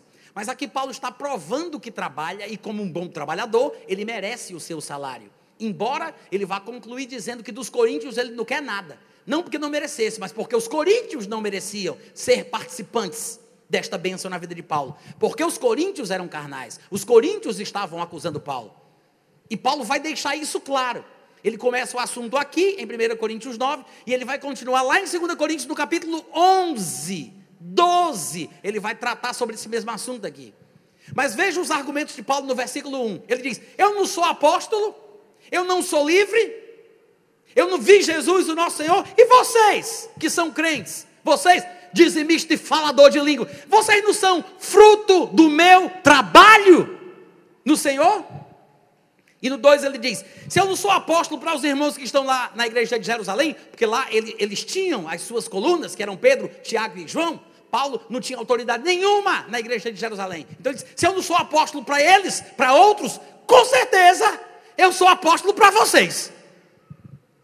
Ele diz: Eu não sou para outros, mas para vocês eu sou. A minha defesa, porque ele estava sendo acusado, estavam levantando falso Estavam dizendo coisas de Paulo que Paulo nunca teve, nunca fez e nunca teve a intenção de fazer. A minha defesa perante os que me interpelam é esta: eu não tenho direito, não, querido, de comer, de beber, de me casar, de ter filhos. Será que eu não tenho direito de levar a minha vida em paz? Aí ele fala: eu não tenho direito, como apóstolo, como ministro, de comer, beber, me fazer acompanhar de uma mulher irmã, como fazem os outros apóstolos e os irmãos do Senhor e Pedro, ele está dizendo que Pedro, os irmãos do Senhor Jesus e os outros apóstolos eram sustentados pelo trabalho que eles desempenhavam na igreja.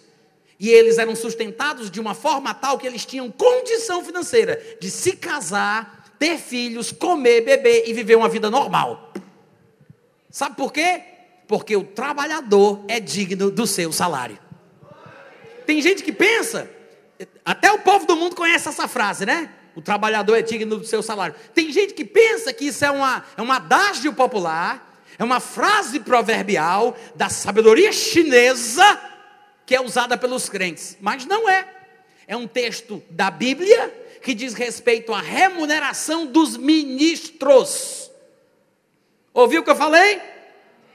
É um texto da Bíblia que fala especificamente da remuneração dos ministros. Em 1 Timóteo capítulo 5, versículo 17, Paulo diz assim: devem ser considerados merecedores de dobrados honorários os presbíteros que presidem bem, com especialidade os que se afadigam na palavra e no ensino, Pois a Escritura declara: não amordaces o boi quando pisa o grão. E a Escritura também diz: o trabalhador é digno do seu salário. Está falando daquele que trabalha no ministério. E é interessante que Paulo tenha dito: devem ser considerados merecedores. Porque tem pastor que merece e tem pastor que não merece. Alô? Ele diz: é para ter consideração. E é isso que faltava na igreja de Corinto. Eles não consideravam Paulo, não havia consideração. Quando você vê alguém que tem dificuldade na área do dinheiro, de ofertar, de abençoar, de ajudar, de ser generoso, é porque essa pessoa tem uma consideração sobre aquilo de uma forma precária, deficitária. Ela não está bem. A saúde espiritual dela, o contentômetro dela não está funcionando muito certo. Ela não considera as coisas como deveria. E em 1 Coríntios 9, Paulo deixa bem claro: eu tenho esse direito de comer, de beber, de casar, como todos os outros apóstolos fazem. Eles eram sustentados, assim como Paulo estava dizendo, eu também tenho o direito de fazer isso. Aí ele diz no versículo 6: Ou será que é só eu e Barnabé que não temos o, o direito de deixar de trabalhar? Ele está falando sobre deixar de trabalhar secularmente para trabalhar no ministério, como Deus quer. E é por isso que muitas igrejas não são tão saudáveis, não são tão maduras e não progridem. Porque o pastor tem que se rebolar, se virar, para manter um trabalho secular, para manter o seu sustento, e depois vem para a igreja dar uma palavra rala, fraca, que não alimenta ninguém. Porque o coitado não tem tempo para fazer a obra de Deus como deve. Porque o que a Bíblia diz é que devem ser considerados merecedores de dobrados honorários aqueles que presidem bem com especialidade os que se afadigam na palavra e no ensino. Mas como é que ele pode se ele já está fatigado de trabalhar no mundo? Como é que pode? Não dá para conservar uma vela no mesmo tempo que daria se você acende as duas pontas. Toda vela acendida pelas duas pontas é consumida mais rápido. A gente acende uma ponta das velas, deixa a outra ponta firmada e ela fica ali no seu tempo. Mas se eu acender as duas pontas, aquilo vai acabar mais rápido. Tem muito pastor acendendo a vela pelas duas pontas para se virar, se desgastando. É por isso que fica com estafa, não consegue sobreviver, sobrecarregado. A igreja sofrendo, porque as coisas não estão no padrão bíblico. Vocês estão me ouvindo, gente? É disso que Paulo está falando aqui, sobre deixar de trabalhar secularmente e não deixar de trabalhar no ministério. Porque ele disse: vocês são fruto do meu trabalho no Senhor. São tipos de trabalhos diferentes. Porque quem pensa que está no ministério é ficar deitado em berço estranho ao som do mar e à luz do céu profundo, está muito enganado. Ministério é trabalho. Amém, gente? Mas, Será que é só eu e Barnabé que não temos o direito de deixar de trabalhar? Aí ele começa a fazer argumentos lógicos. Me digam aí, quem é que vai à guerra à sua própria custa? Quem é que planta uma vinha e não come do seu fruto? Quem é que, quem é que apacenta um rebanho e não, não se alimenta do leite do rebanho? Aí ele diz: Porventura eu estou falando isso como um homem para engabelar vocês na minha lábia? Estou enrolando vocês? Estou falando isso de forma carnal, como um homem? Ou não é a lei que também diz isso. Porque na lei de Moisés está escrito: Não atarás a boca ao boi quando pisa o grão. A gente acabou de ler isso lá em 1 Timóteo 5,17. E o que significa? Ele está falando sobre uma realidade de donos de terra. Lembre-se, era uma subsistência agropecuária, então eles precisavam dos animais para trabalhar a terra. Mas suvinos, como eram, precisaram ser orientados por Deus para não fazerem isso. Eles usavam os animais para trabalhar nas plantações, mas eles colocavam, até em alguns lugares acontece isso também no Brasil, eles colocavam um saco na boca do bicho, para o bicho não se virar e comer a plantação, para não comer as espigas e não estragar o que estava sendo cultivado. Então eles amordaçavam a boca do boi. Só que ele disse que isso é errado. Deus diz para os israelitas que isso é errado. Porque se o boi está trabalhando para trazer prosperidade para mim, se o boi está trabalhando para o meu bem, deixa o boi comer livremente. O boi faz a parte dele e é mais do que justo ele comer e se alimentar quando precisar. Aí Paulo, para explicar bem direitinho o que é que ele está dizendo, ele faz a seguinte pergunta: vem cá, será que é com boi que Deus está preocupado? Acaso é com bois? Que Deus se preocupa. Talvez você nunca tenha ouvido uma pregação cujo tema é a preocupação de Deus. Porque Deus ele tem um plano. Deus ele separa homens e mulheres para o ministério. Mas a preocupação de Deus é que este povo que é abençoado por estes ministérios só queira receber, mas nunca queira dar. Porque o que a Bíblia ensina é que quem recebe bens espirituais deve compartilhar bens materiais. Isso é bíblico. É por isso que Paulo está fazendo todo esse argumento aqui. Aí ele diz no versículo 10: Ou, ou será que não é por nós que ele diz isso? Porque não é com bois que Deus se preocupa. Ou seguramente não é por nós que ele diz isso. Certo, com certeza que é por nós que está escrito. Pois aquele que lavra Pois o que lavra cumpre fazê-lo com esperança, o que pisa o grão, faça-o na esperança de receber a parte que lhe é devida. E se nós vos semeamos coisas espirituais, não é um, nenhum absurdo recolher de vós bens materiais. Amém, gente? Então você observa que Paulo, ele mantinha o mesmo padrão. Só que tem uma coisa que ele vai dizer aqui, aliás, tem pelo menos duas coisas que ele vai dizer aqui, nos próximos versículos, que as pessoas não entendem. Uma é positiva e a outra é negativa. Veja que no versículo 12 ele diz assim: Se outros participam desse direito sobre vós, nós não o temos em maior medida. Aí ele fala: Entretanto, não usamos desse direito, antes suportamos tudo, para não criarmos qualquer obstáculo ao Evangelho de Cristo. Ou seja, Paulo está dizendo: Eu sei que eu tenho esse direito, sei que é bíblico, sei que eu devo fazer, os outros apóstolos fazem, os irmãos do Senhor Jesus fazem, Pedro faz. Será que só eu e Barnabé é que não tem o direito de deixar de trabalhar em outras áreas para viver do ministério? Ou mesmo se casar, levar a sua vida e ter o seu sustento, comida, bebida? Será que é só eu e Barnabé que não podemos? Aí ele diz, mas a gente não toma o posse desse direito. Por quê? Tem uma situação estranha acontecendo na igreja de Corinto. Paulo está se privando de receber dos coríntios a parte que lhe era devida, não por causa dele, mas por causa dos coríntios. Os coríntios acusavam Paulo de ser interesseiro, de ser carnal, cobiçoso. Aí Paulo olha para eles, vê aquela atitude ridícula e ele expõe toda a verdade, mostrando o direito que ele tem como ministro, que não há nada demais se ele pegasse o que lhe era devido. Aí ele diz: Mas eu não vou me valer do meu direito, não. Eu vou passar isso na cara de vocês. Vocês não merecem que eu receba qualquer ruela furada que vocês queiram me dar. Eu sei que nesse texto ele não diz isso, e é por isso que muita gente não entende, porque Paulo diz: não usei, não quis, não recebi. As pessoas não entendem o que ele diz aqui nesse sentido. Mas se você ler 2 Coríntios capítulo 11, que é a continuação dessa mesma história, no versículo 5 ele diz assim, lá em 2 Coríntios 11, 5, olha o que ele diz. Eu suponho que em nada eu fui inferior. É a segunda carta, tá, gente? Já passou um tempo. Mas ele volta ao mesmo assunto. Olha como é o mesmo assunto. Ele diz: Eu suponho que em nada eu fui inferior a esses tais apóstolos que estavam lá na igreja de Corinto, querendo ser mais importantes do que Paulo, se passando por apóstolos e querendo receber o que Paulo é quem merecia receber. Aí, eu suponho que eu nada fui inferior a esses tais apóstolos. E embora eu seja falto no falar, não sou no conhecimento mas em tudo e por todos os modos vos tenho feito conhecer isto.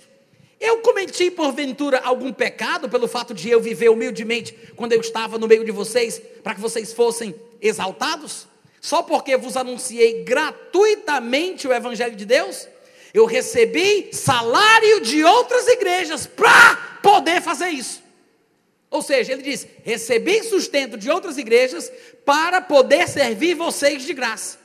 Agora, quando eu estava entre vocês, se eu passasse qualquer privação, eu não queria nada de ninguém daí. A ninguém de Corinto eu me fiz pesado. Porque os irmãos que vieram de outras regiões, como da Macedônia, eles supriram o que me faltava.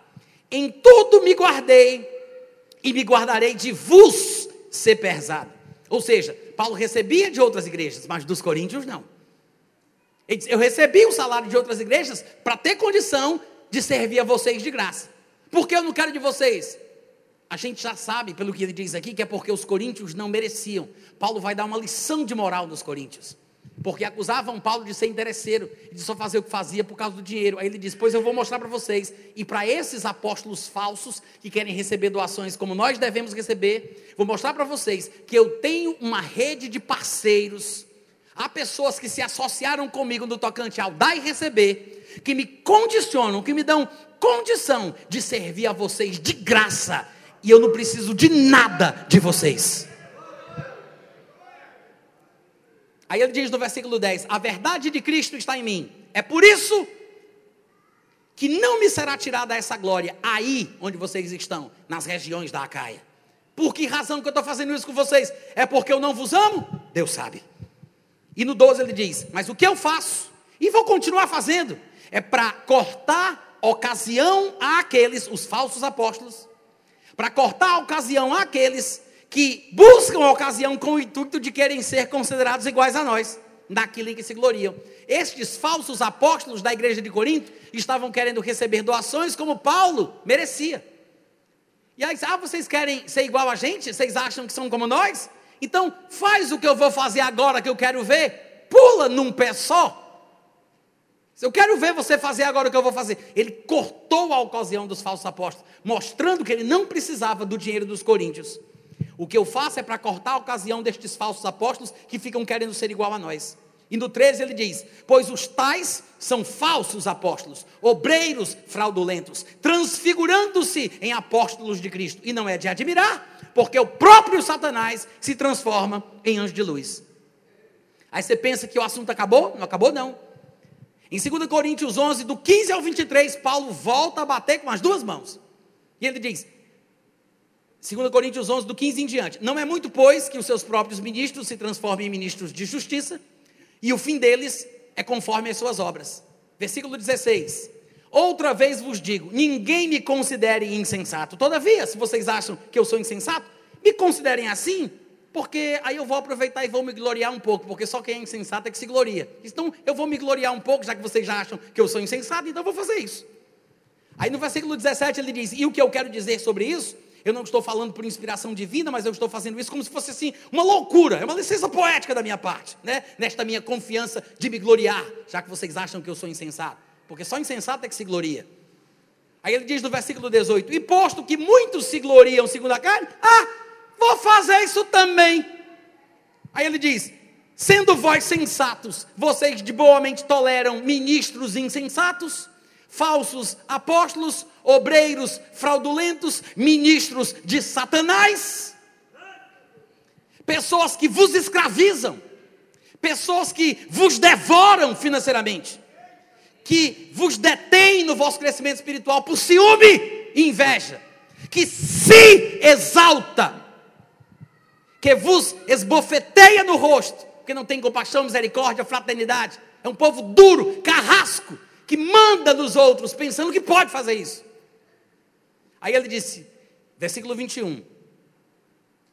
Ingloriamente eu vou confessar isso, como se a gente também fosse fraco e precisasse dessa besteirada toda.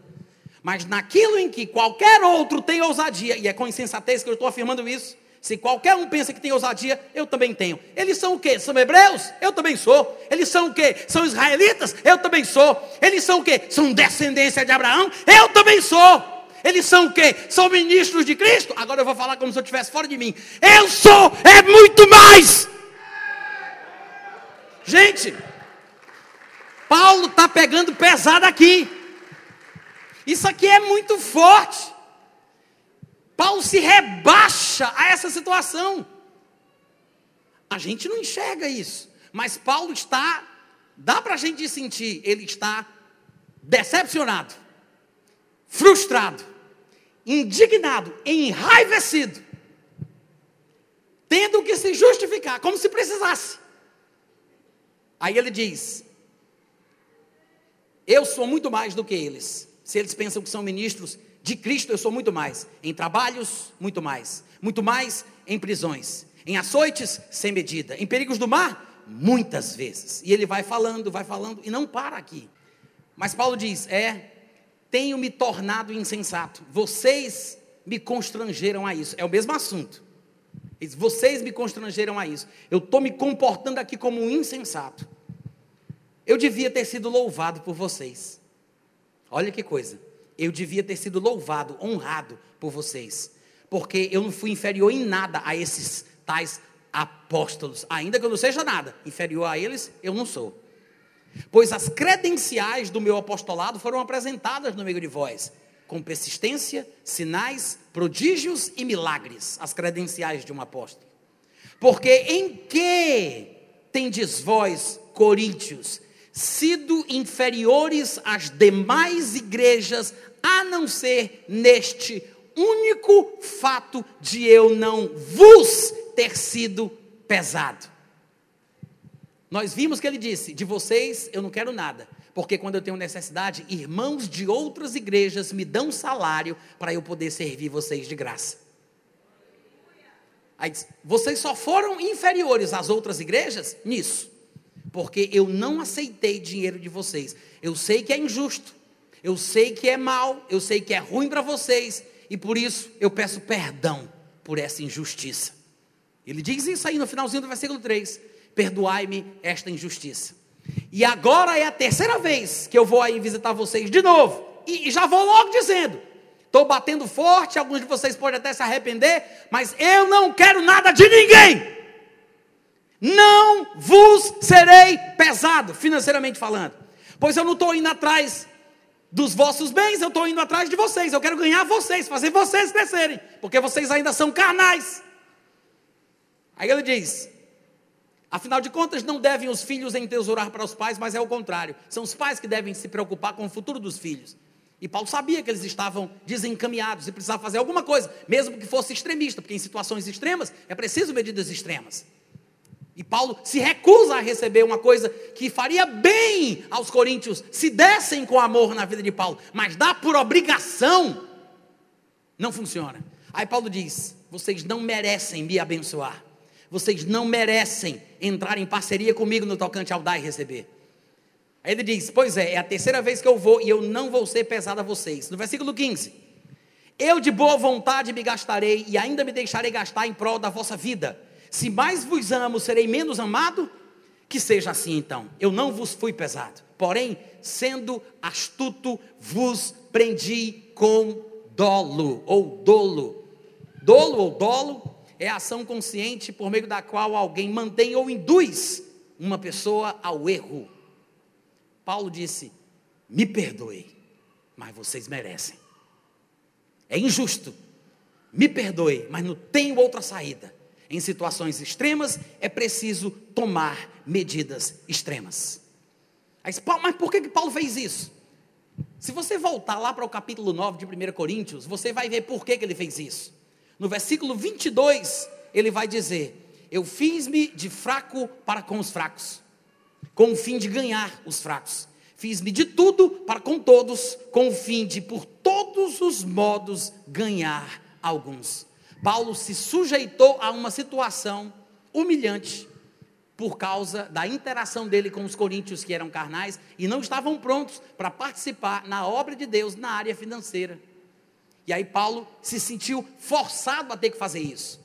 Mas se você olhar bem aqui a continuação do texto de 1 Coríntios, capítulo 9, no versículo 13, Paulo diz assim: Gente, pelo amor de Deus, vocês não sabem vocês não sabem que os que prestam serviços sagrados do próprio templo se alimentam?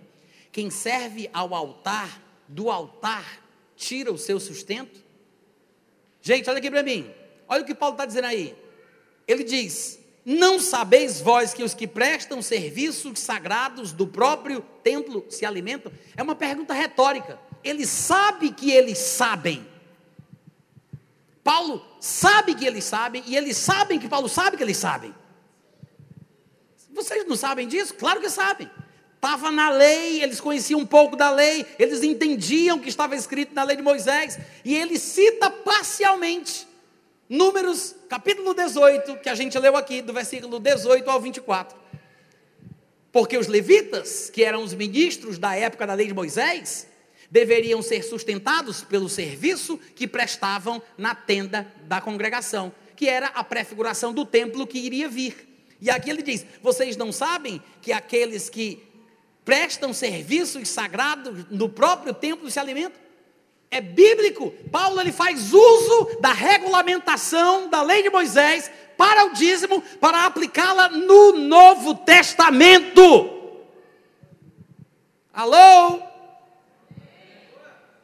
Irmãos, Paulo está fazendo uma ligação direta entre a razão do dízimo na lei de Moisés, que era dada para sustentar os ministros daquela época pelo serviço que eles prestavam, com os ministros da nova aliança. E se vocês não sabem disso, está escrito até lá na lei que os que prestam serviços sagrados do tempo é do próprio tempo que eles se alimentam. Aí no versículo 14 ele diz assim: Não somente Moisés deu essa ordem, assim, do mesmo jeitinho, ordenou também, não só Moisés, também o Senhor Jesus, que é aquele que prega o Evangelho, tem a obrigação de viver do ministério.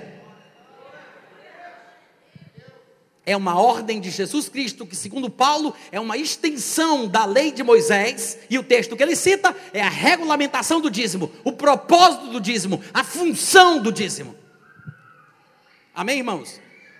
Embora no Novo Testamento não encontremos muitas vezes a palavra dízimo, o princípio do dízimo que foi se acumulando ao longo da história de Israel mantém essencialmente as, as mesmas funções e os mesmos propósitos. Em primeiro lugar, em ordem de importância, cuidar dos ministros que Deus levanta para desempenhar a obra naquela dispensação.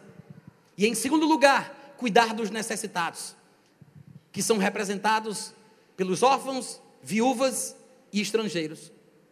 Ou seja, você vai ver a essência das doações do Antigo Testamento, que são mencionadas repetidamente no dízimo, você vai ver essa mesma essência no Novo Testamento. O cuidado das Escrituras com os ministros e com os pobres.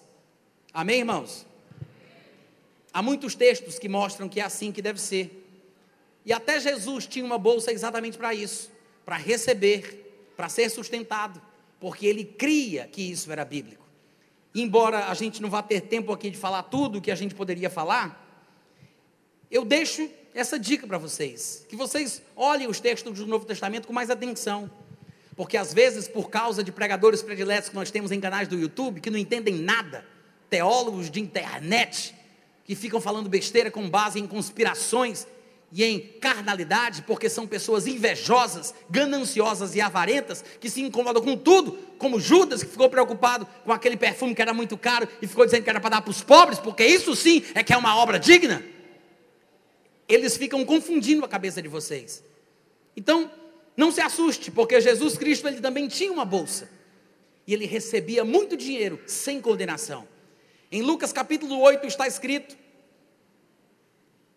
que Jesus andava de cidade em cidade, de aldeia em aldeia, pregando e anunciando o evangelho do reino de Deus. E os doze iam com ele.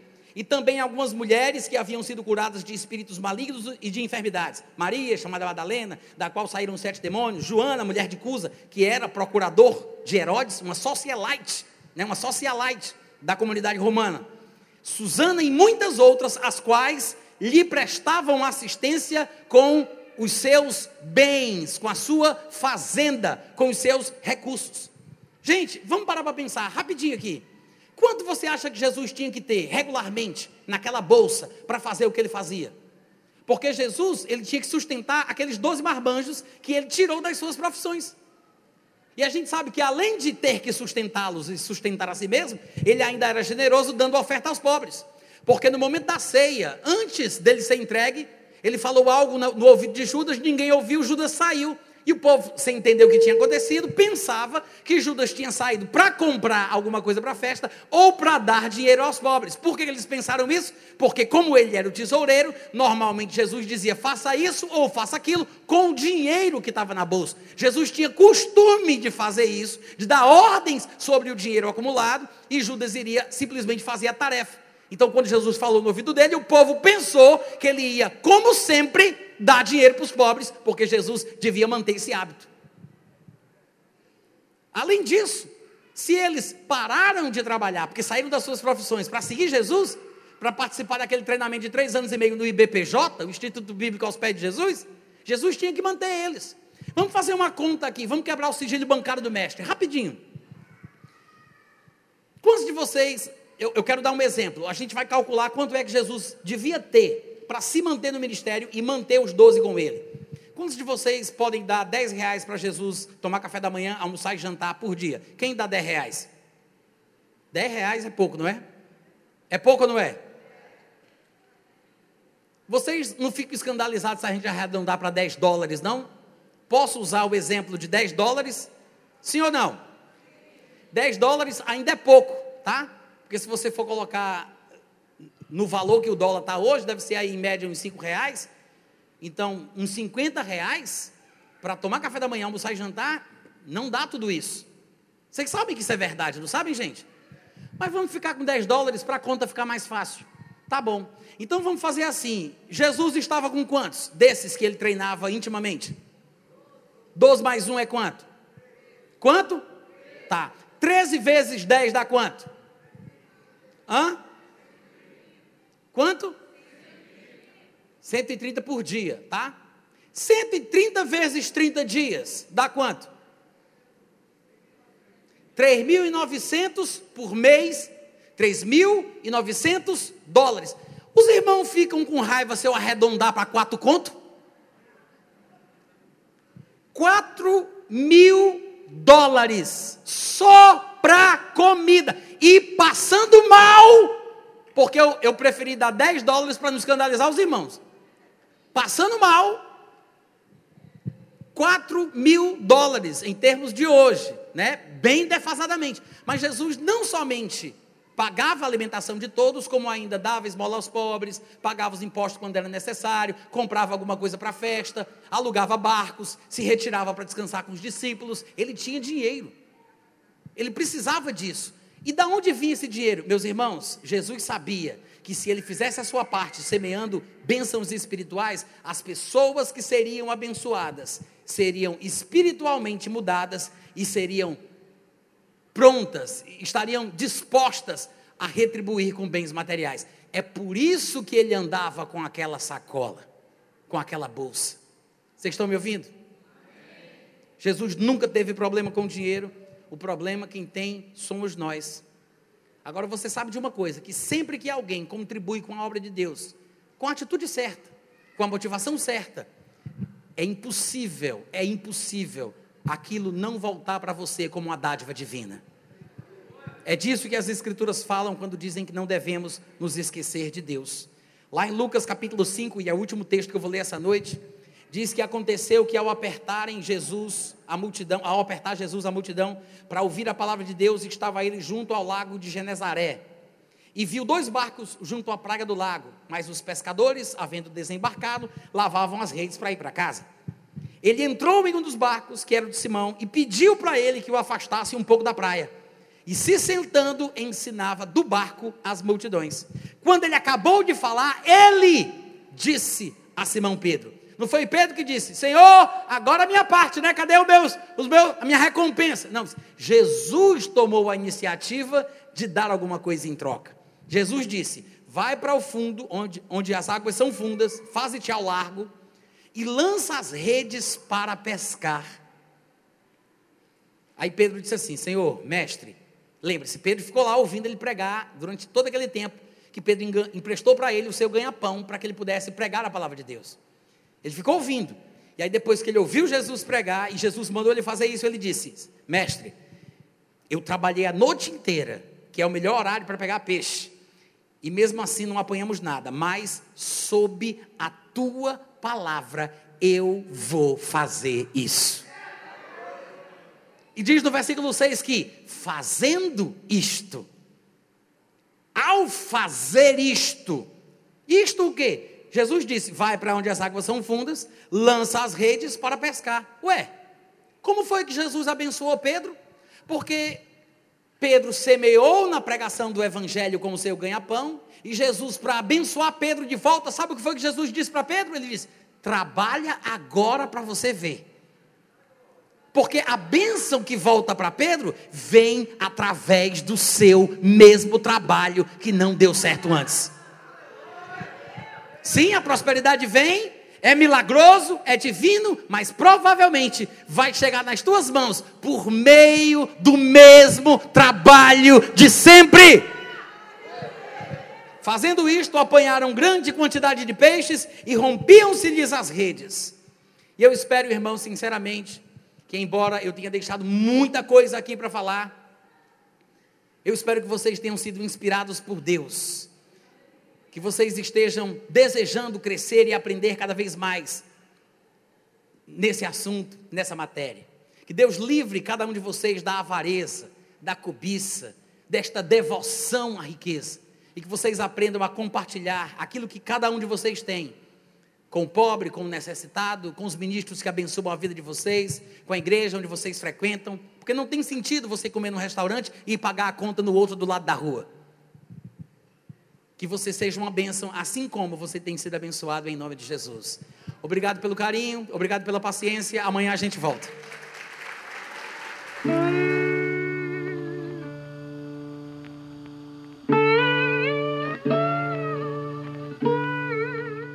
Este é um trabalho independente e conta com a ajuda das pessoas que têm sido abençoadas por ele. Se você quiser fazer parte do grupo de mantenedores desta obra, se informe das opções disponíveis na descrição deste vídeo. Agradecemos pela atenção e pelo carinho. Deus abençoe.